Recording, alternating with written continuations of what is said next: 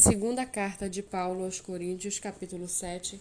Portanto, meus amados, tendo mais promessas, purifiquemo-nos de toda impureza, tanto da carne como do espírito, aperfeiçoando a nossa santidade no temor de Deus. Pedimos que vocês nos acolham em seu coração.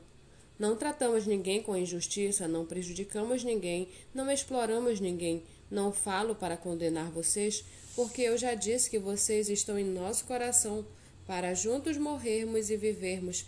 Estou sendo bem franco com vocês e tenho muito orgulho de vocês.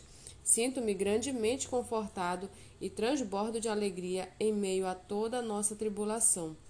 Porque quando chegamos à Macedônia, não tivemos nenhum alívio. Pelo contrário, em tudo fomos atribulados, lutas por fora, temores por dentro, Porém, Deus, que consola os abatidos, nos consolou com a chegada de Tito, e não somente com a chegada dele, mas também pelo consolo que recebeu de vocês. Ele nos falou da saudade, do pranto e do zelo que vocês têm por mim, aumentando assim a minha alegria. Porque, mesmo que eu tenha entristecido vocês com a minha carta, não me arrependo, embora já tenha me arrependido, pois vi que aquela carta os deixou tristes, ainda que por breve tempo.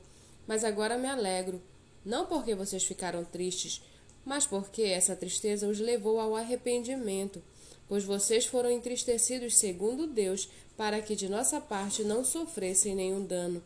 Porque a tristeza segundo Deus produz arrependimento para a salvação, que a ninguém traz pesar, mas a tristeza do mundo produz morte. Vejam quanto cuidado produziu em vocês o fato de serem entristecidos segundo Deus. Que defesa, que indignação, que temor, que saudade, que zelo, que desejo de punir o culpado. Em tudo vocês se mostraram inocentes neste assunto. Portanto, embora eu tenha escrito aquela carta, não foi por causa daquele que fez o mal, nem por causa daquele que sofreu a afronta, mas para que fosse manifesto entre vocês, diante de Deus, o cuidado que vocês têm por nós. Foi por isso que nos sentimos consolados. E acima, Desta nossa consolação, muito mais nos alegramos pelo contentamento de Tito, porque todos vocês trouxeram refrigério ao espírito dele. Porque se falei a ele com certo orgulho a respeito de vocês, não fiquei envergonhado. Pelo contrário, com tudo que falamos a vocês era verdade. Também os elogios que na presença de Tito fizemos a respeito de vocês se mostraram verdadeiros e o grande afeto que ele tem por vocês aumenta cada vez mais.